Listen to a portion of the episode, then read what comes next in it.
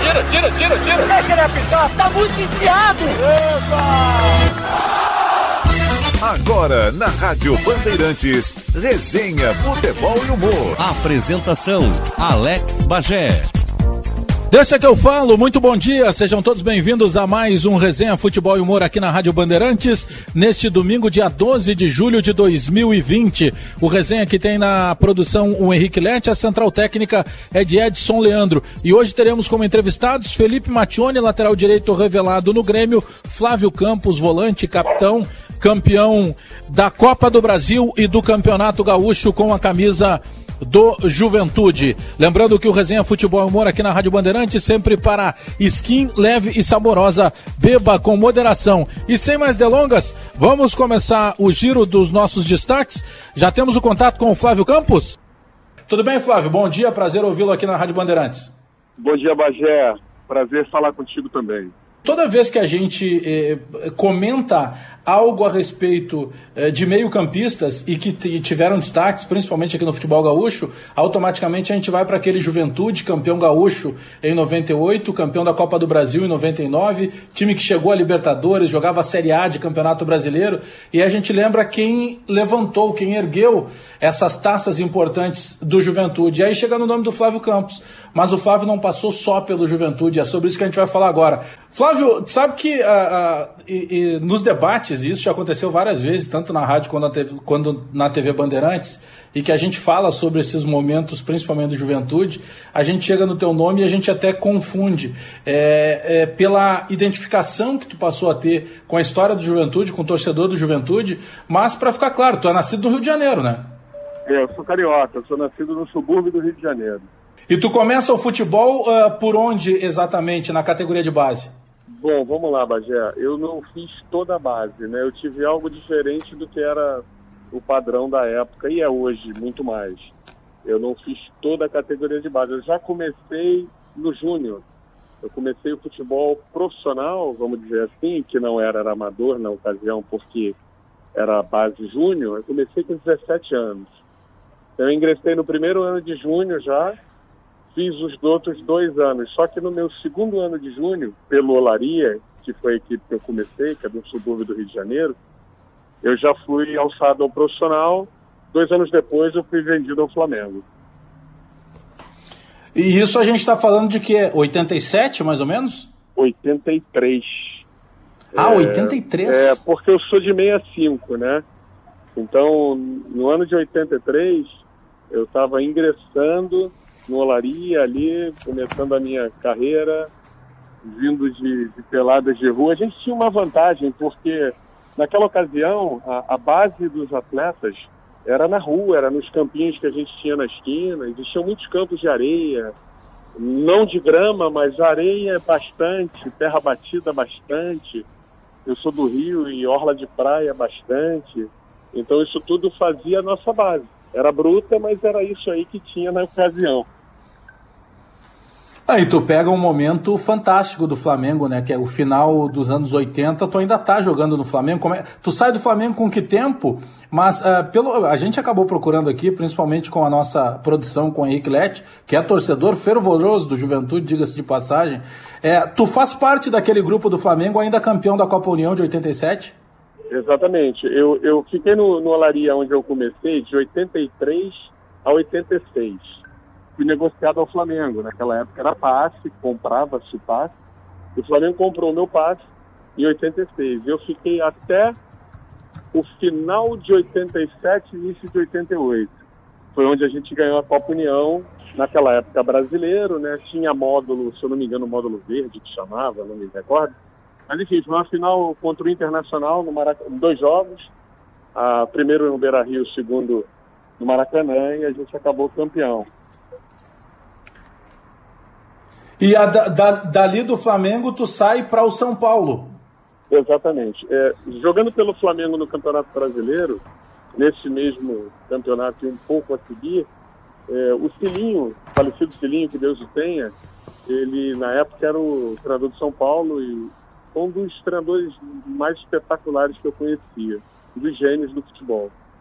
E o Cilinho vendo um jogo nosso, eles ganharam a gente no Maracanã, eu fiz uma partida boa, e ele acabou se interessando ali.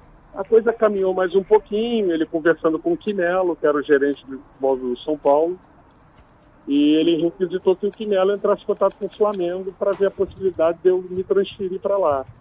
Exatamente um ano depois, ou próximo disso, de eu ser contratado do Flamengo, o São Paulo veio me, me comprar e ofereceu, se eu não me engano, o Paulo Rodrigues, que era um volante que eles tinham comprado do Bahia, em troca da minha ida. E mais um valor financeiro que eu não me recordo qual era, e isso acabou acontecendo um ano depois, e aí eu fiquei no São Paulo durante, vamos lá, três anos e meio. Tu pega justamente uma época, anos dourados do São Paulo, né? Porque o São Paulo ali é, era a figura constante em Campeonato Paulista, o São Paulo batia em final de campeonato brasileiro, depois vem todo aquele início dos anos 90 já. O São Paulo, se a gente pegar é, a, a, década de 80 foi uma década muito vitoriosa, então ainda pega essa parte final da década de 80. Exatamente, Bagé. É, eu cheguei no São Paulo ali nos anos 88 e na ocasião, logo no ano seguinte, o São Paulo se torna campeão paulista e vice-campeão brasileiro. São Paulo ele conseguiu chegar em três finais consecutivas de brasileiro. É, 89, 90 e 91. 89 a gente perdeu o título para o Vasco. 90 a gente perdeu o título para o Corinthians. E 91 a gente se sagrou campeão contra o Bragantino. Né? Então o São Paulo ele era uma equipe muito forte. Ela chegava em todos os campeonatos. Ela decidia estadual, ela decidia brasileiro foi realmente montada pelo Tele Santana, grande mestre, que Deus o tenha e descanse em paz. Foi um grande conhecedor, um dos grandes magos também do futebol. E eu tive o prazer de ser dirigido por, por grandes treinadores desse país, graças a Deus. E muitos ensinamentos vieram com isso. Muitas coisas a gente vai aprendendo. Basta tu querer ouvir e tu vai aprendendo tanta coisa boa e o Tele me ensinou tanto e a gente conseguiu chegar nesses títulos pelo São Paulo. Sabe que eu lembro muito assim da época de ainda tua como jogador e passava muito que o Flávio Campos era um cara muito técnico, era um cara muito disciplinado e é um cara que naturalmente juntando a disciplina com a técnica ele também tinha muita, muita liderança. Não à toa tu ainda pegou por muito tempo a, a tarja de capitão. Como é que para ter todas essas características e aí vai jogar no futebol japonês que une muito isso, né? Da disciplina, do trabalho, da organização. Como é que foi isso para tua carreira? Jogar fora do Brasil, mas especificamente num país que tem uma cultura tão diferente da nossa aqui no Brasil?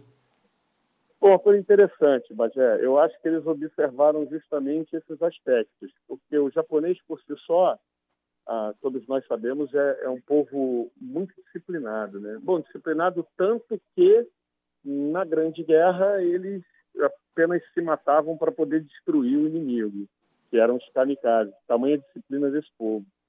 Uh, enfim, naquela ocasião, que foi em 92, eu já atuando pelo Vasco, porque depois do, do São Paulo, eu tive duas passagens pelo Brasil muito rápidas. O Guarani me comprou do São Paulo, Guarani na época dirigido pelo Vanderlei Luxemburgo, é, me comprou do São Paulo, só que o Guarani, na verdade, eu fiquei seis meses, porque eu atuando brasileiro pelo Guarani, o Vasco me comprou no final desse mesmo ano. E eu acabei indo para o Vasco. Isso aconteceu ali depois de 91. 91 eu uhum. fui comprado pelo Guarani, 92 eu fui comprado pelo Vasco.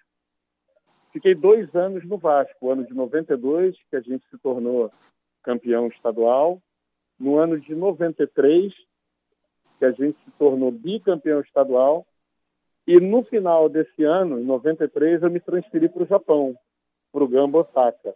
E no Japão joguei no Gamba Osaka dois anos, 93. 3,94. Retornei em 95 para o Brasil, joguei no Bragantino em 95 e retornei ao Japão em 96, onde eu joguei no Kyoto, Kyoto Sanga, é uma equipe de Kyoto, uhum. vizinha ali de Osaka, da onde pertence o Gamba. Tá, e aí a tua chegada, como é que acontece a, a tua chegada no Juventude, onde tu inicia toda essa trajetória que a gente falou há pouco aí dos principais títulos do, do time de Caxias? Bom, é, exatamente, eu desenhei esses dois episódios do Japão, 93, 94 e 96, com intervalo 95, porque nesse intervalo foi quando eu vim ao Juventude.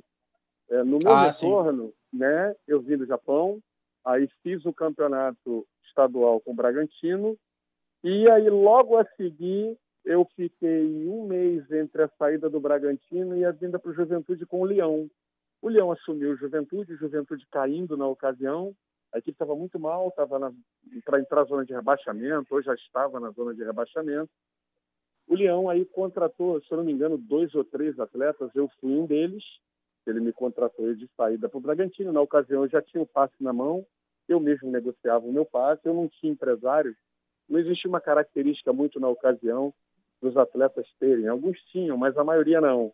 Eu não, eu, eu sempre tomei conta da minha vida. E nessa ocasião o Leão me ligou, eu tinha jogado contra ele no Japão, ele me ligou e falou, Flávio, você quer vir para cá? A situação é essa, essa, essa. Eu falei, pode mandar, não precisa nem dizer o valor, estou com a mala pronta e já estou chegando aí já já. Ele só fez uma pergunta para mim assim, Flávio, eu sei que tu está um mês sem jogar da tua saída para o Bragantino até agora. Você aguenta um tempo? Eu falei para ele, um tempo eu garanto. Depois disso, a gente vai vendo quanto eu vou aguentar. Mas um eu te garanto. Aí ele falou: então pode vir. Pô, a gente falou aí rapidamente de alguns treinadores, Flávio Campos, é, de, é, que moldaram o, o, o, que existe hoje de alicerce do futebol no, mais recente. Né? A gente falou de Cilinho, a gente falou de Tele, a gente falou de Leão, a gente falou de Vanderlei Luxemburgo. Ali na frente a gente vai falar é, dos teus técnicos também no Juventude, um que eu gostava demais, que era o Valmir Louruz, da Copa do Brasil. É, ou seja, eu imagino que uh, depois, até para o teu momento como treinador e depois também como gestor, tenha sido de, de, vital importância essa formação de currículo que tu buscou em diferentes equipes, com equipes vencedoras, mas principalmente com líderes, com técnicos, que eu imagino que agregaram um pouco cada um deles na tua carreira, né? Olha, Bajé, não tenha dúvida. É, na verdade, eles são os grandes responsáveis por tudo que eu entendo por futebol. Foi uma soma de valores absurda. Se eu quisesse pagar por isso, eu não conseguiria. Tamanho conhecimento que eu tive e, graças a Deus, passando pelas mãos dos grandes treinadores desse país. Isso a gente, falando ainda em Joel Santana, que eu trabalhei no Vasco, falando ainda de Carlinhos, que eu trabalhei no Flamengo, falando ainda nos futuros que viriam, que é Lorissandra e Valmir Loruz. Enfim, tomando isso tudo, e se a gente colocasse nos dias um pouco mais atrás, né, a gente veria, ainda hoje o Vanderlei, ativo e muito bem, a gente veria que isso é um, é um, foi um aprendizado com os melhores que a gente podia ter de treinadores nesse país. Eu lembro de uma parceria, inclusive, certa vez, ainda enquanto repórter, eu peguei um voo e vinha você e o Mário Tilico. E eu lembro do Mário Tilico na época de jogador, né? Eu considerava um jogador muito bom. É, mas o Mário Tilico, ele tinha uma personalidade completamente diferente da tua, né? Tu é um cara mais... Sempre foi o um cara mais centrado, o Mário Tilico era mais extrovertido. Como foi essa parceria? Como é que funcionou essa parceria? E aí, no caso, vocês já como comandantes de vestiário, né? É, é engraçado isso, porque eu e Mário, a gente morava junto próximos no subúrbio do, do, Rio de Janeiro. O Mário de São Cristóvão e eu de Bom Sucesso. É, o Mário atuando pelo Vasco nas categorias de base e eu pelo Laria. E a gente se, se enfrentando em alguns momentos. Mas, na verdade, nós vamos, vamos fortalecer essa amizade e nos encontrar no São Paulo. Porque eu fui contratado pelo Flamengo e o Mário foi aquela contratação na época milionária pelo Náutico o São uhum. Paulo comprou o Tilico do Náutico num valor, na época, o maior valor colocado dentro do Brasil como contratação e tal. Dali em diante, a gente chegando juntos, acabamos fazendo quartos juntos e formou-se uma amizade. Hoje ele é padrinho do meu filho, a gente mora próximo aqui no Rio de Janeiro, estamos sempre juntos. Ele está sempre na minha casa e eu na dele. Uma pessoa especial que eu conheci dentro do futebol e que se tornou um grande amigo da minha vida. Agora, o Flávio Campos, a gente está falando aqui sobre, tentando né, fazer um resumo rápido dos clubes todos que tu passasse, e a gente começa falando em Flamengo, um ciclo vencedor, um São Paulo de um ciclo vencedor, um Guarani que sempre foi um time forte numa época que revelava muita gente, um Vasco da Gama é, aí tu vai para o futebol do Japão, aí tu volta para o Bragantino, e aí chega no Juventude. É, e sabe que essa situação do Juventude, para um cara que passou por estruturas como Vasco, como São Paulo, como Flamengo, é, como é que bateu na tua cabeça quando tu chega no Juventude? Porque eu imagino assim que por mais que um torcedor do Juventude fosse tão otimista, talvez ele não, não imaginasse um Juventude fazendo uma sequência de ganhar um Campeonato Gaúcho, que são raras as vezes que o Campeonato Gaúcho ficou na mão de clubes que não seja Inter ou Grêmio, e ganha um Campeonato Gaúcho, já ganha uma Copa do Brasil, joga Libertadores. É, é, era uma coisa assim que em determinado momento parou para pensar de, poxa, cara, nem no melhor dos meus sonhos eu imaginava tanta coisa com o Juventude, embora fosse um grupo muito qualificado. Como é que era isso na tua cabeça na época de jogador? Bom, mas é inimaginável, né? Na verdade, a gente entrava para fazer o melhor possível. E o sonho de chegar eu nunca, eu nunca tirei da minha cabeça. E eu sempre tentei embutir em todos que eu estava ao redor. Se eu estivesse trabalhando no, vamos lá, no Ibis, eu ia estar trabalhando para tentar ser campeão. Ah, mas claro. talvez a gente caísse. Beleza. Mas a minha mente ia estar focada para ser campeão. Assim a gente veio trabalhando no Juventude. Quando eu cheguei em 95, que a equipe estava caindo, a nossa ideia é: nós não vamos cair, nós vamos tirar esse time da segunda divisão. Beleza, aconteceu. O Leão fez um trabalho espetacular e acabou acontecendo. Daí em diante, o Juventude veio crescendo nas competições. Se a gente for lembrar, 96, o Juventude foi, se eu não me engano, a quinta melhor equipe do Brasil. Isso uhum. já caminhando para formatar uma grande equipe. 97, não, foi 97 que foi a quinta, a quinta campeão do brasileiro. 96 foi vice-campeã gaúcha contra o Grêmio, fez um bom campeonato brasileiro. 97 foi a quinta melhor equipe do Brasil 98 foi campeã gaúcha e 99 foi campeã da Copa do Brasil.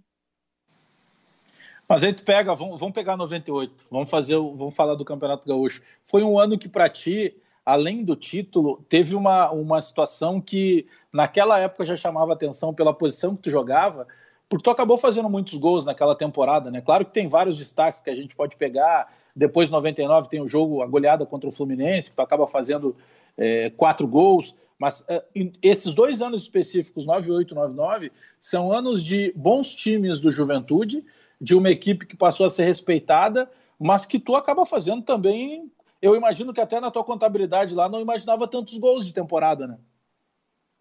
Poxa, o que acontece é o seguinte: existiram dois detalhes importantes da gente colocar. A minha vida, eu comecei como centroavante. Ah, e aí, um, um, detalhe engraçado nisso tudo é o seguinte: determinado momento, né, eu fazendo o teste lá, se eu não me engano, era no América do Rio, eh, teste que não deixaram nem eu fazer, na verdade. E aí, em determinado momento, eu fui fazer o teste. Aí, quando eu fui fazer o teste, o cara perguntou assim: quem é centroavante? Aí levantou a mão um caminhão de moleque. Aí eu, porra, baixei minha é. mão, né? Um monte de moleque, eu não vou levantar minha mão porque vou competir com um caminhão de gente. Aí, quem é meia? Levantou mais um monte de gente a mão. Eu falei, aí ia levantar? Não, meia não, vou vindo para trás. Aí levantou e o cara perguntou, quem é volante? Aí levantou só um. Aí eu falei, é minha hora. Aí levantei a mão. Bom, o volante se tornou daí para frente. Partindo que loucura, disso, cara. É, loucura, mas é real. Partindo disso, a minha vida foi, cheguei na juventude, e uma coisa importante de relatar também, uh, num determinado momento no Juventude, mais precisamente com o Valmir, mas também já com o Lori, eu vim atuando um pouco mais solto, porque o Laurinho já estava jogando comigo e eu prendi o Lauro porque já era uma característica do Lauro. O Lauro não sabia jogar de costa, o Lauro sabia uhum. jogar de frente. Eu jogava de costa e de frente. Então eu falei, Lauro, eu não vou te atrapalhar. Então tu vai fazer o seguinte: que joga só de frente. Deixa que eu dou minhas burdoadas, vou lá para frente, jogo de costa, recuo, fazia aquele segundo homem de meio, que naquela época era um segundo volante, e eu chegava, jogava de meio e em alguns momentos recuava, jogava ao lado do Lauro. E assim foi que me deu a oportunidade, a liberdade de eu poder aproximar mais dos atacantes, chegar nos gols que aconteceram em 98 e 99. Mas eu vou para o outro lado, tentando imaginar o que passou na tua cabeça, tá? Porque aí a gente pega cara que nasce no Rio de Janeiro, criado no subúrbio, é, que com uma grande parte da maioria dos moleques, né, ele quer se transformar no jogador de futebol, ele quer jogar um dia no Maracanã. aí tu é, vai pro, passa pelo Flamengo, dá uma reviravolta na tua vida, cara, e aí tu ergue a Copa do Brasil em pleno Maracanã, é até hoje um dos maiores públicos da história do Maracanã, e tu tá erguendo a, Copa do Brasil por um time que muitos consideraram, consideraram zebra no início da competição, que era a Juventude. Eu imagino, aliás, não tem como imaginar o que, que significa, o que tenha significado isso para ti, né? Tu levantou é, um, uma Copa do Brasil dentro do Maracanã com um time que não era o time da tua cidade, na cidade que tu nasceu. Não tenha dúvida. É, eu até digo que os dois títulos, o Gaúcho de 98 com Juventude e o Brasileiro, que é a Copa do Brasil de 99, foram os dois títulos mais importantes da minha vida. Aí as pessoas falam, mas como, Flávio? Você ganhou com São Paulo, com o Flamengo? Como isso pode ser? Eu falei, simples. O fato é que você vencer com Juventude não é a mesma coisa que você vencer com Grêmio, Inter, Flamengo. É, é muito mais fácil, muito mais provável que você vença com essas equipes. Difícil é tu vencer com uma equipe que ninguém imagina, em que o juiz, na dúvida, ele não dá a teu favor, em que você tem é. que provar para todo mundo, para o árbitro, para o bandeira, para a federação, para todo mundo que tu é capaz, para que aí tu seja respeitado, para que aí tu consiga vencer cada partida, para que aí tu chegue em decidir, chegue a vencer. Por isso eu digo. E foi muito importante, sim. Foi assim emocionante. Foi algo. Eu estava programando o meu encerramento de carreira como atleta por ali. Quando a gente venceu, aí eu, eu disse para mim mesmo, eu falei, bom, ela está próxima, eu vou parar daqui a pouquinho, porque chegou o momento. Pois é, cara. Sabe que eu me apego muito, e, e toda vez que a gente fala no Juventude e, e conversa com, com, torcedores do Juventude, com diretores do Juventude, é, sempre se fala nisso, né? Poxa, o Juventude precisa retomar aquela era de ouro. E essa era de ouro é justamente uma era de ouro que tinha é, você, como um dos grandes protagonistas, o torcedor depositava muita confiança, a imprensa te respeitava muito pela maneira que tu sempre te portava. Mas, poxa, a gente está falando de coisas é, é, surreais em determinado momento, se a gente olhar para trás, né, por toda a dificuldade hoje que ainda a juventude passa. Pô, tu pega um campeonato gaúcho de 98, em que é, tu acaba fazendo gols é, na final contra o Internacional, Aí pega 99 lá, que tem goleada contra o Fluminense, que tem goleada contra o próprio Inter, que Juventude derruba o Corinthians, derruba o Bahia, derruba o Botafogo dentro da casa do Botafogo. É, é, é um enredo prontinho para livro, para filme, para qualquer situação, né? Não tenha dúvida, Bagé. É, uma, é, uma, é um acontecimento que se tornou ali, que se tornou livro, né, Bagé? E Juventude conseguiu esse título de 98 uhum. de forma invicta.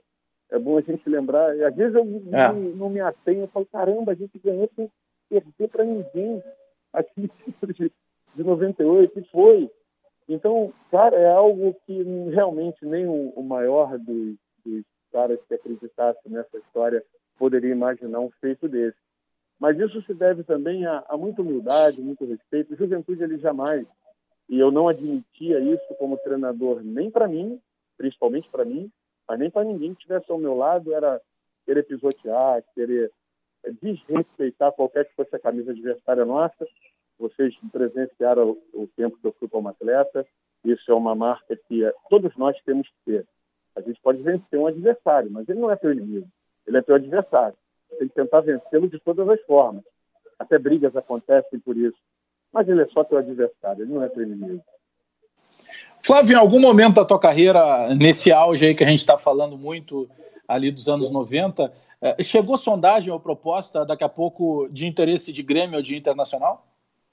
Quando eu retornei do Japão, é, por intermédio do, de um empresário que agora eu não me recordo o nome, é, existiu uma conversa em que eu poderia vir não para o Juventude, naquele mesmo ano de 95, e sim para o Grêmio.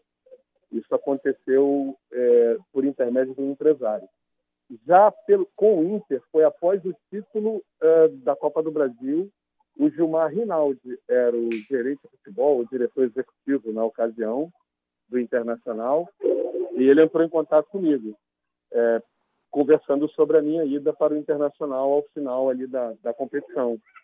E eu falei para o Gilmar, fui bem certo, Gilmar, eu falei, Gilmar, rapaz, eu estou mais preparado do que para começar. Então, eu não vou é, é, vestir a camisa do Internacional no momento em que não é mais o momento de eu vestir a camisa do Internacional porque eu estou prestes de encerrar minha carreira. Agradeço o convite, me sinto lisonjeado mas o Inter vai encontrar alguém mais jovem, alguém mais capaz e alguém com mais sangue no olho nesse momento para poder vestir a camisa do Internacional. Foi isso que aconteceu com essas duas equipes aí específicas do Rio Grande do Sul.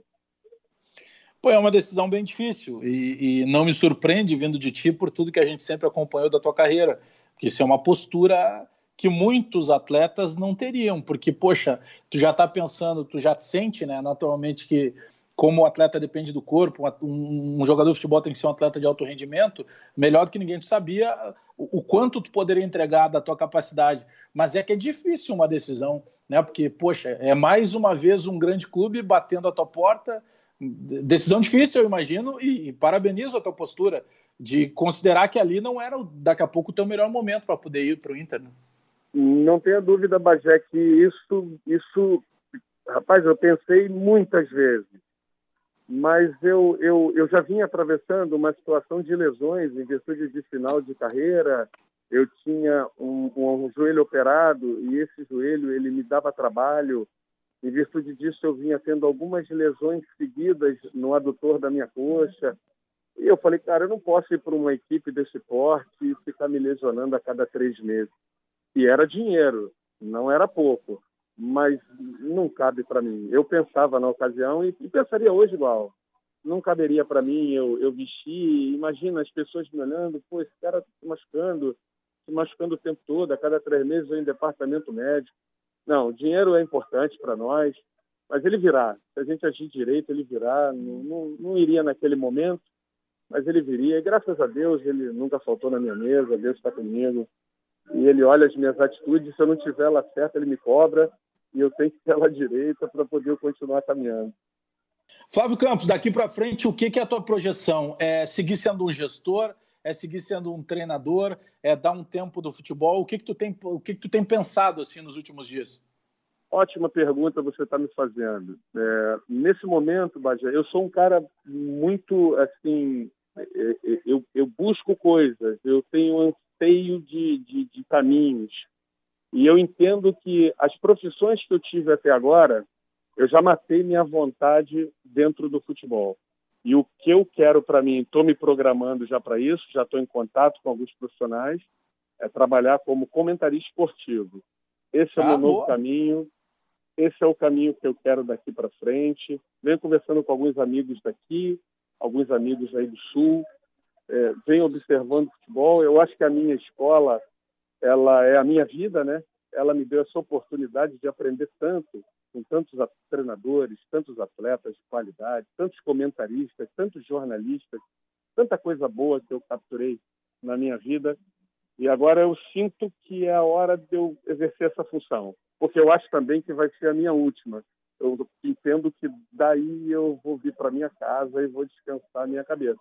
Mas se bem que estar tá no futebol para mim é prazeroso, é prazeroso demais. Então não é desgastante.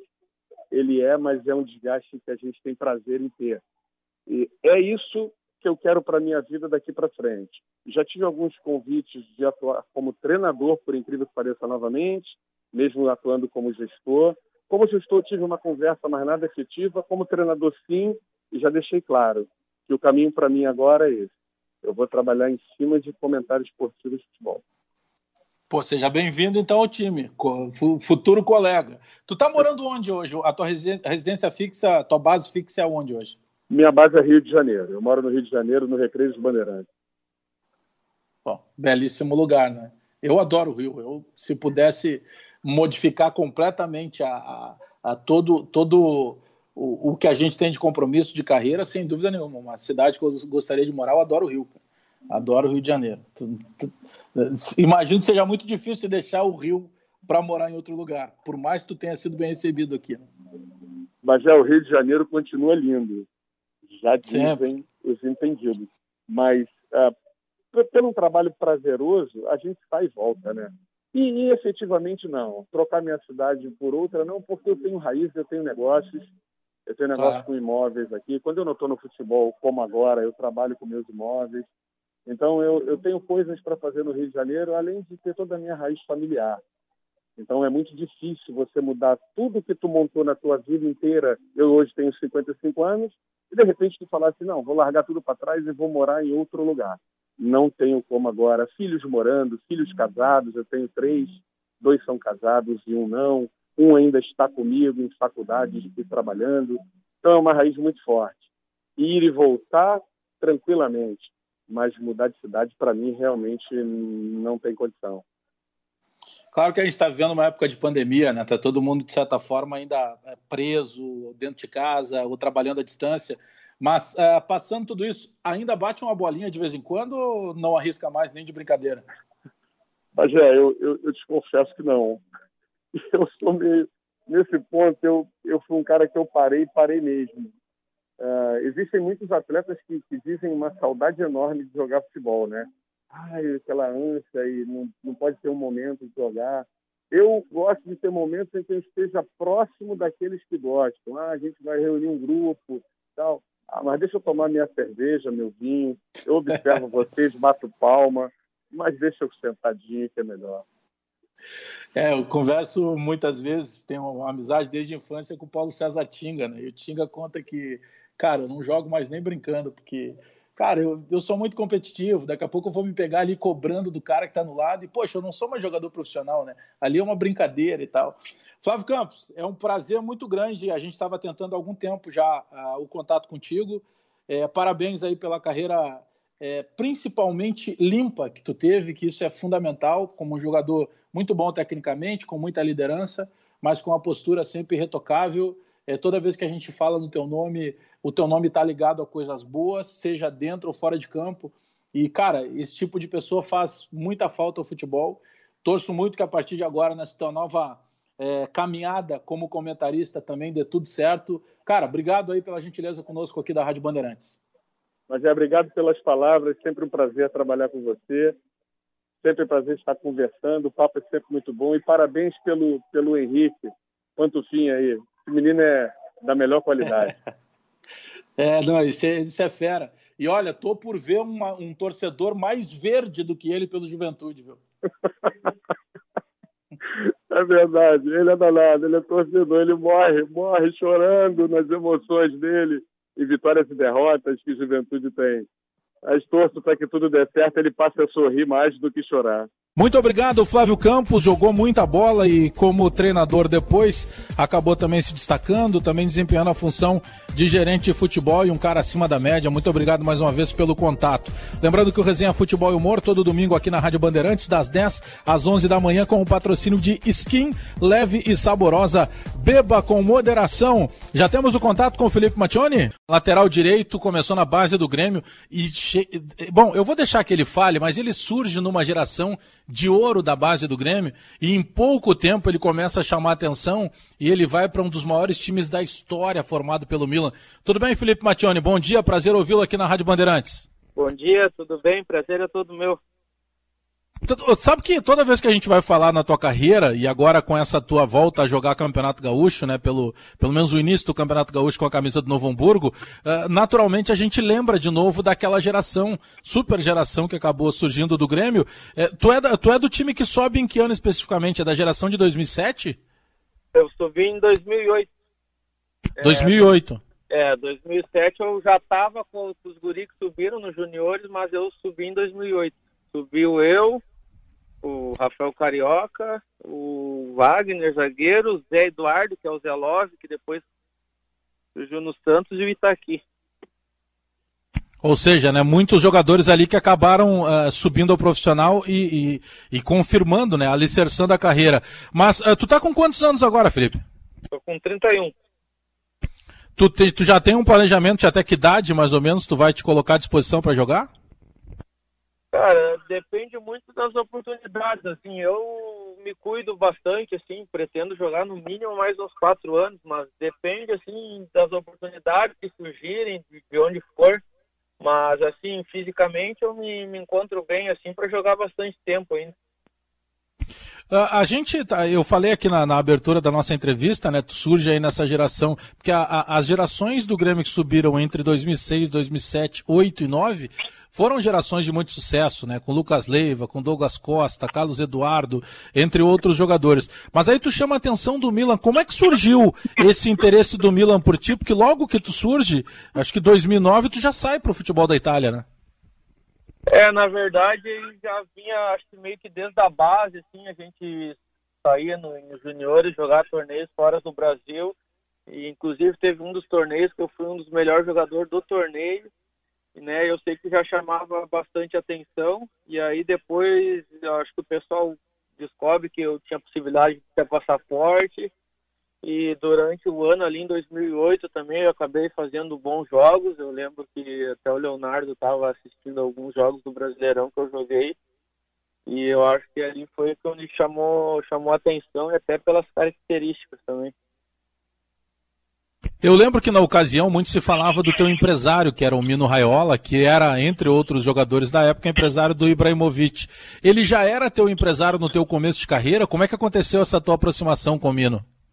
O Mino eu conheci, na verdade, com 15 anos, mas eu só fui mais ou menos fechar com ele quando eu tinha 18, 19. Eu tive um outro empresário antes, acabei assim não tendo uma relação muito próxima e diante da insistência do Mino, eu acabei acertando com ele. Tu chega numa geração do Milan, né, numa época em que o Milan era um super poderoso não só da Itália, mas da Europa de maneira geral, e que tinha ali Shevchenko, Maldini, Nesta, Inzaghi, Pirlo, Sidorf, Zamprota. É, como é que era chegar nesse Milan? O que, que passa na cabeça de um garoto que estava surgindo num grande clube da América do Sul e que vai para um grande clube da Europa de maneira geral com todas essas feras? Ah, foi um pouco impactante, assim, no sentido de tu ficar, assim, muito feliz, né, por, pela oportunidade, por estar convivendo com essas pessoas, esses jogadores. E acho que foi muito legal, para mim foi muito bom, assim, poder eh, conviver com eles, aprendi muita coisa, que depois no outro ano que eu fui para o Mallorca eu fui muito bem. Então, é, claro que a gente talvez estranha no começo, até porque eu era bem novo assim, mas eu acabei, eu, conheci um pouco o Pato já do, daqui do Rio Grande do Sul, acabei fazendo uma amizade boa com ele, com o Ronaldinho. Então foi um tempo assim bom, a gente tive pessoas muito legais próximas e que acabou assim passando até rápido. Agora, Felipe Mattioni, de tudo isso que a gente fala dessa época do Milan, né? Só treinar com esses caras era algo fantástico, né? Tu acabava confrontando contra grandes jogadores do outro lado. Uh, e o Gattuso, por exemplo, sempre foi conhecido por um cara de chegada mais forte. Gattuso que hoje está lá no Napoli como treinador. Uh, o Gattuso uh, parece que no treino não gostava de tomar drible. E tem uma história que num desses tantos treinos tu não quis saber disso e foi para cima e deu um drible no Gattuso. Isso aconteceu realmente no treino? Ah, na verdade aconteceu sim. É... Acabei dando um drible nele, ele era um cara de temperamento forte mesmo. Imagina você, moleque, eu tinha 19, 20 anos. E aí o Pato chegou, encostou em mim e falou que era pra, pra me cuidar quando eu pegasse na bola de novo. Acho que era até um treino de posse de bola, assim, de, de trabalho técnico, mas que ele, que ele vinha chegar forte era um jogador de muita personalidade, bom, todo mundo conhece, então aconteceu sim essa história. Mas ele deu, deu uma dura depois em ti? Não, não deu, mas é aquela coisa, né? Você, quando é mais velho, agora eu, vou, eu treino já com a meninada aí de 18, 19 que tá subindo. Então, se a, se a molecada é meio abusada, você acaba ficando meio bravo também, é meio natural. E aí, na época, eu, assim, jovem e fazendo isso, mas foi tranquilo, coisa de treino que, que logo passa. Matione, como é que como é que foi para ti esse período de ida para o Milan, né? Porque eu lembro que aqui mesmo na imprensa virou um espetáculo, né? Poxa, um garoto acabou de surgir, tem um empresário influente no mundo inteiro, tá indo para o Milan, que era uma potência. É, como é que funciona para ti essa tua chegada? Essa tua adaptação e, e, e, por que que tu sai do Milan? Quanto tempo tu fica no Milan e, e, o que que aconteceu? Não, não, não chegaram as oportunidades que tu imaginava? O time era muito forte ou daqui a pouco teve um problema de adaptação? O que que aconteceu para que tu não ficasse no Milan? É, na verdade, acho que eu fui ainda analisando hoje, né? Eu fui meio jovem para lá, né? Eu tinha feito só um ano profissional aqui do Grêmio e tinha recém feito 20 anos, tinha 19 anos quando eu estreiei aqui. E, pô, você chega num time onde depois de mim do Pato, que tínhamos 20 anos, eu acho que o jogador mais jovem era o Kaká com 27 e depois todo mundo acima de 30. E eu acabei chegando também, o Brasileirão acabou dia 7 de dezembro. Eu lembro que eu comecei a treinar dia 20 de janeiro, sem pré-temporada nenhuma, então eu cheguei no meio do campeonato lá. Então, é, foi uma fase de adaptação, na verdade, meio ano que eu fiquei lá no Milan. E, e depois, para poder jogar, para poder ter, ter minutos, né, que nem o pessoal fala lá fora, eu acabei indo para o Mallorca. E depois de fazer um baita ano assim no Mallorca, foi um ano muito bom, eu tinha a possibilidade de voltar para o Milan, mas acabei optando em ficar na Espanha, era um futebol que, que me agradava mais. Pois é, aí tu sai para o e lá no Mallorca tu começa a conseguir espaço para jogar. E eu lembro que logo depois que tu, que, da tua saída aqui do Brasil, né, a todo momento se tinha essa notícia é, que tu tinha ficado pouco tempo no Milan, tinha ido para o futebol da Espanha, mas eu lembro que na tua chegada do Mallorca, a tua adaptação acontece de uma forma um pouco mais rápida, porque tu acaba tendo condição de jogar, inclusive com certo destaque no Campeonato Espanhol, né? É, no Mallorca eu já cheguei já com essa adaptação no Milan, já cheguei desde o início do campeonato. E aí foi um ano assim maravilhoso, muito bom. O próprio futebol espanhol é bem mais atrativo, bem mais uh, de qualidade técnica, assim, de velocidade que o italiano, né, que é um futebol mais fechado. Então combinou muito com as minhas características. É, o time que foi formado foi um time bom também. A gente conseguiu chegar na Champions League então, tudo ajudou, assim, mas esse tempo de Milan aí foi, foi muito importante para eu conseguir ter um. conseguir ter ido bem no Mallorca. Claro que, claro que na Espanha né, é um futebol diferente, o futebol italiano é um futebol de muita marcação, a Espanha é um futebol que flui um pouco mais. Isso, de certa forma, facilitou para ti, claro que tem toda essa adaptação que já tinha acontecido, pelo menos durante seis, sete meses na, na, na Itália, mas facilitou para ti também o estilo do futebol praticado na Espanha? Ah, com certeza. O estilo era combinava um pouco mais com o meu, né? E, e, esse tempo aí também de ter ficado na Itália me fez me espelhar muito em, nos jogadores. Eu cheguei já na no, no Mallorca com outra mentalidade, porque na época era bastante diferente aqui no Brasil, lá, de lá de fora, né? Hoje você tem mais acesso até à informação, mas é, 2008, eu tô, 2009, eu estou falando isso, um, era um pouco mais escassas as informações e, e eu cheguei bem mais preparado no Mallorca e as características aí, então, que a gente comentou do futebol espanhol ajudaram bastante também. Aí tu acaba não ficando no Mallorca e, e indo para um futebol ainda da Espanha, mas para jogar no espanhol de Barcelona. E eu lembro que na época lá, um dos teus treinadores era o, o Pochettino, né? Que depois acabou ganhando destaque aí no Tottenham. É, como é que foi essa transição, a saída do Mallorca para o espanhol de Barcelona e trabalhar com o Pochettino? Então, o Mallorca nessa época entrou em um processo de falência do clube e eles até tentaram me comprar, mas uh, ia ficar meio que inviável, estava até com medo de ficar lá, por medo de receber salário. E recebi essa proposta do espanhol, acabei ficando em Barcelona durante essa negociação aí, de saída do Mallorca, e aí o Maurício Pochettino ia todo dia no meu hotel, todo, todo dia tomar café da manhã comigo, falando que queria contar comigo no espanhol, cara, foi uma proposta muito atrativa, Uh, na verdade, por eu ter ido bem no ano do Mallorca, muitas portas se abriram, mas assim, o fato de ser o Pochettino o treinador na época, ele nem era muito conhecido, mas o fato dele ir todo dia no hotel conversar comigo, né, ser um, uma pessoa muito próxima e acabei indo conhecer o clube, acho que foi fator determinante também para eu, eu ficar lá em Barcelona. Pois é, mas aí tu chega no espanhol, né? Justamente no momento em que tu já vinha de uma boa temporada com a camisa do Mallorca, já adaptada à Europa, adaptada ao futebol desse. confiança de um treinador, como você disse, o Poquetino, que ainda era pouco conhecido, mas que já era um cara, né, que chamava atenção até pelo prestígio que ele te demonstrou. É, mas aí tu tem lesões nessa época do espanhol. E eu, eu gostaria de saber de ti se realmente aí acaba sendo um divisor de águas para que tu tenha, de certa forma, regredido tudo isso que tu tinha conquistado nessa última temporada. É, com certeza dificultou bastante, né? Eu tive duas lesões sérias seguidas no joelho.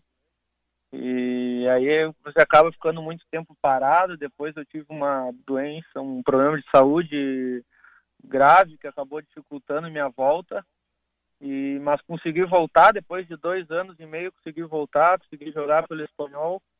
Uh, acabei tendo no último, no, no, último ano de espanhol lá, eu fiquei cinco anos, um, acabei um pouco mudando de posição, jogando mais de meia e, e, no ano anterior eu tinha meio que discutido com um treinador na época, que era o Javier Aguirre, um mexicano, e, e acabou atrapalhando um pouco esse negócio de ter minutos mas assim, foram dois anos ali que eu tive machucado que atrapalharam assim nessa no meu desempenho assim dentro do pop espanhol, mas assim depois me recuperei bem, fiquei à disposição e, e acabou sendo mesmo por decisão do treinador aí de não ter não ter tido mais minutos. Agora, Felipe Mattioni, essas lesões elas foram no mesmo joelho? Foram lesões parecidas? Não, foi uma no joelho direito, outra no esquerdo. Eu estava voltando do, do, ligamento cruzado do joelho esquerdo, que foi o primeiro, e daí tive no direito na pré-temporada seguinte. Aí foram praticamente duas temporadas sem jogar. Ah, eu imagino que tu tinha quantos anos nessa época, porque para trabalhar a parte emocional também é complicada, né? É, eu tinha 21 anos quando eu cheguei no espanhol e eu machuquei uma semana antes de começar a liga, o campeonato e voltei a jogar com eles, eu tinha 24. Que loucura, tu, tu machuca com 21 e volta com 24. Com 24, é isso aí. Eu, faz, eu machuquei em agosto, eu fazia 22 em outubro, uhum. e aí voltei com 24. É, foi dois anos e meio assim sem jogar. E como é que foi nesse momento, Matione? O que, o que, que serve de, de inspiração?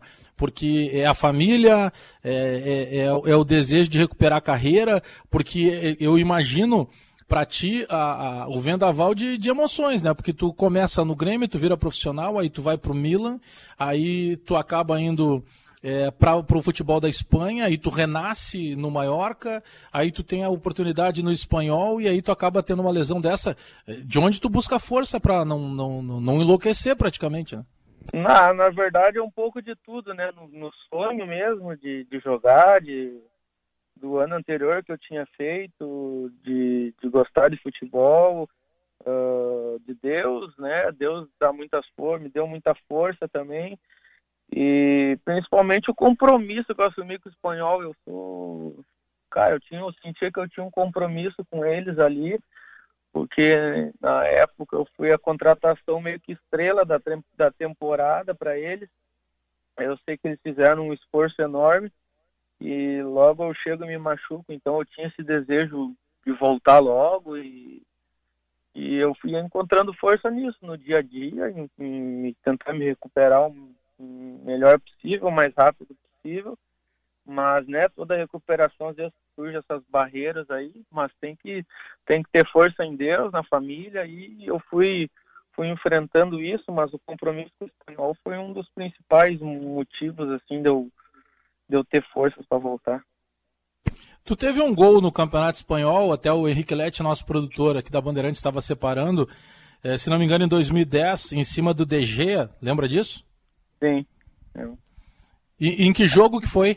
Ah, foi contra o Atlético de Madrid. Até eu falei com um jornalista espanhol, me chamou faz uns 10 dias, ele mandou o áudio do gol que ele, que ele tinha gravado lá em espanhol. E acabou virando um amigo nosso e ele falou, cara, tem o áudio do teu gol gravado aqui, vou te mandar. Pô, deve ser uma sensação indescritível, né? Ô Felipe Mantione, eh, quem era o cara que te inspirava na tua posição quando tu começa a jogar lá, vamos pegar da base do Grêmio ali, quem era o cara que te inspirava, que tu olhava e, pô, eu, eu quero ser um profissional parecido com esse cara aqui? Cara, eu sou da geração ali do Ronaldinho Gaúcho, assim, eu era, eu era meio até na época, Cara, era meu ídolo, assim, era o melhor jogador para mim e acho que é um dos melhores de todos os tempos. Mas pré isso eu gostava muito do Arce, embora não fosse lateral, eu gostava muito do Arce por cobrar falta. É, coincidência ou não, acabei virando lateral depois, mas assim, são dois jogadores assim uh, espelhos para mim, né, por por ser gremista, por ter iniciado na, na base do Grêmio, né? Então são o Ronaldinho, acho que sem dúvida, assim, foi um do, é um dos principais. Mas, Matione, como é que acontece essa transição? Tu chega na base jogando como meia e depois você é transformado em lateral? É, eu cheguei como meia no infantil do Grêmio e acabei ficando uns dois anos na meia. E a gente foi para um torneio ali onde leva 20 jogadores e acabou que só tinha acho que um lateral direito, o lateral acabou se machucando, suspenso na época, e eu e eu fui numa espécie de 352 na ala ali, acabei indo bem, e daí nunca mais saí dali. Bom, aí a gente está falando do, do, tempo ainda, né? Nós estávamos falando agora da tua passagem pelo espanhol, aí tu sofre as lesões, tu volta a jogar. E aí, é, pelo menos pelo que a gente apurou aqui da, da temporada 15-16, é, termina o teu contrato com o espanhol, aí tu vai para o Everton da Inglaterra indicado pelo Roberto Martinez, que é o atual técnico da Bélgica. Foi isso que acabou acontecendo para a tua ida para o Everton? Foi. Eu estava sem contrato, tinha acabado com o espanhol e estava analisando ainda para onde ia ir, o que, que ia aparecer. Uh, e aí o Roberto me ligou, falando que queria contar comigo lá no Everton, que ele lembrava de mim no tempo do Mallorca, acompanhou ali no espanhol também o, depois que eu tinha me recuperado e queria me dar uma oportunidade ali. Ele tinha dois laterais, mas que no final da, da temporada um deles ia se aposentar, que estava já 15 anos no clube, e ele queria me preparar para futebol inglês para o ano seguinte, e eu acabei indo para lá. E aí, como é que funciona essa passagem? É uma passagem um pouco curta, né, da, da do, pelo Everton foi curta. Então eu cheguei no Everton, ele tinha os dois laterais, ele falou que ia me emprestar, ele me emprestou para um clube chamado Doncaster Rovers. Era, eu cheguei em outubro no Everton e era até 20 de dezembro meu contrato com o Doncaster. Era para jogar 10 jogos. É, aí eu joguei para o Doncaster e voltei para o Everton. É, dois laterais seguiam lá, não estava nenhum machucado. E aí acabou que ele queria me emprestar de novo. E aí eu comecei a treinar bem, acabei ficando bem ali. Só que o Roberto começou a ir mal, o time começou a ir mal, o pessoal demitiu ele. E aí eu fiquei sem jogar esse resto de temporada ali. E daí eu resolvi voltar para o Brasil. Minha esposa ficou grávida. A gente tinha um pouco de dificuldade ali na Inglaterra com a língua, no, uh, no clube, assim, eu não, como eu não tinha jogado e eu estava um pouco de saco cheio, assim, eu acabei voltando para o Brasil e, e aí ela teve, ela teve a nossa filha aqui e acabei ficando um tempo aqui sem clube até. E aí agora, aos 31 anos, esse Campeonato Gaúcho tu jogou pelo, pelo Novo Hamburgo, como é que tá a tua situação a partir de agora?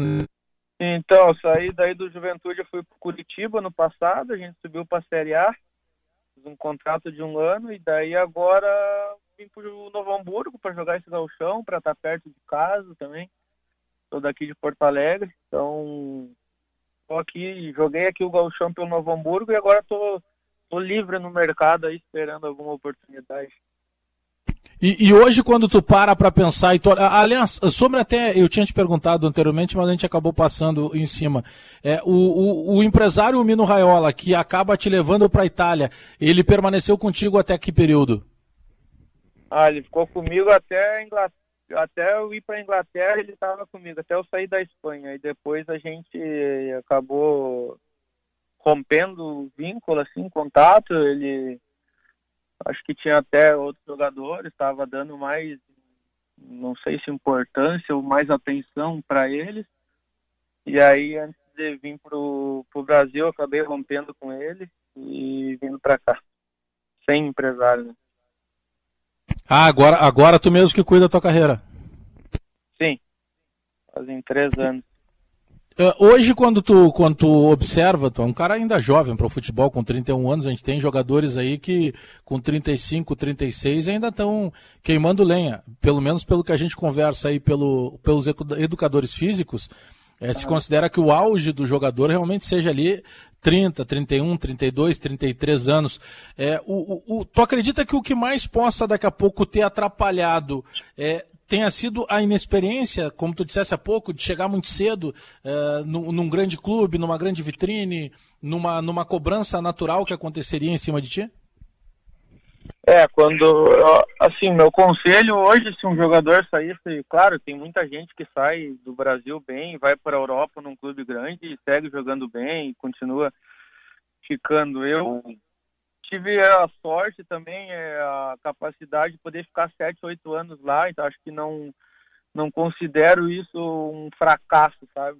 Mas com certeza acho que sair para um time um, talvez um pouco menor, não para um clube tão grande, para você crescer dentro da Europa seria mais interessante. Mas eu considero, é, eu, eu, eu, concordo muito com essa tua ideia, tu acabaste de falar, poxa, como é que vai se considerar algo que não deu certo, um cara que sai do Brasil, que passa pela Itália, passa pela Espanha, é, passa pela Inglaterra, trabalhando com grandes treinadores, ou seja, claro que poderia ali ter, como tu dissesse, né, de repente numa vitrine de uma exposição tão grande como a do Milan, possa, de certa forma, ter te pressionado ainda mais, as lesões que tu acabou tendo na Espanha, mas poxa, não dá para dizer que deu errado, né? Pois é, é, e tem muita gente que fala também besteira, às vezes não sabe da, da história, né? Porque eu já muita gente de muito clube grande, bom, uh, queria contar comigo, mas tinha às vezes essa, essa pulga atrás da orelha, porque eu fiquei dois anos e pouco parado sem jogar das lesões e cara, na verdade foi aquele tempo parado e nunca mais tive problema com lesão. E aí muitas portas assim se fecharam também no meio do futebol porque alguém deve ter falado alguma coisa ou as pessoas não sabem a verdadeira história assim e acham que que o jogador está machucado ou tem um problema de joelho ou alguma coisa assim. Não sei se eu me expliquei. Não, te entendi. É, é realmente, é, por vezes se pega só a parte da coisa que deu errado, né? Ale Sabe Exatamente. que e até Alô? dá para dizer sim que tem é, eu até ia te perguntar agora, mas tu me deu a resposta. Dá para dizer que tem um certo é, é, preconceito, um pé atrás a mais com um jogador que teve lesão de joelho, né? Dá, tem muita gente que tem. E muita gente que não conhece também e o que, que tem feito nessa pandemia aí, que daqui a pouco, pela própria restrição, em alguns momentos, os caras não conseguem nem fazer uma academia. Como é que tem sido para ti para administrar esse tempo parado aí? É, na verdade é treino de manutenção, aí tu não consegue treinar performance assim, sozinho parado, então é uma corrida, quando tu consegue ir em alguma academia ou fazer alguns exercícios que conhece aí você você faz, mas a maioria, a maioria do treino é meio corrida mesmo para para manter o peso, manter o corpo, né? Ficar com o pulmão aí em dia para quando começar uma, uma nova pré-temporada. O, o, Felipe Matione, há pouco nós falamos do Julinho Camargo, né? Até aproveitar para mandar um grande abraço para toda a família dele. Julinho que está ainda internado, né? Ele está, de certa forma, uh, se recuperando aí com a Covid-19. É, ainda está internado, mas a gente está numa, numa oração muito forte, aí, mandando energia positiva para que ele possa se recuperar. Tu fez parte daquele times do Julinho no Grêmio, campeão do, do Brasileiro Sub-20? Eu, dos, quando foi campeão Sub-20, eu já estava no profissional. Eu fui do que a gente foi três vezes campeão gaúcho, ganhou a copinha também aqui do Rio Grande do Sul com, com o time de juniores. Eu sou da geração anterior do, do, do Brasileiro Sub-20.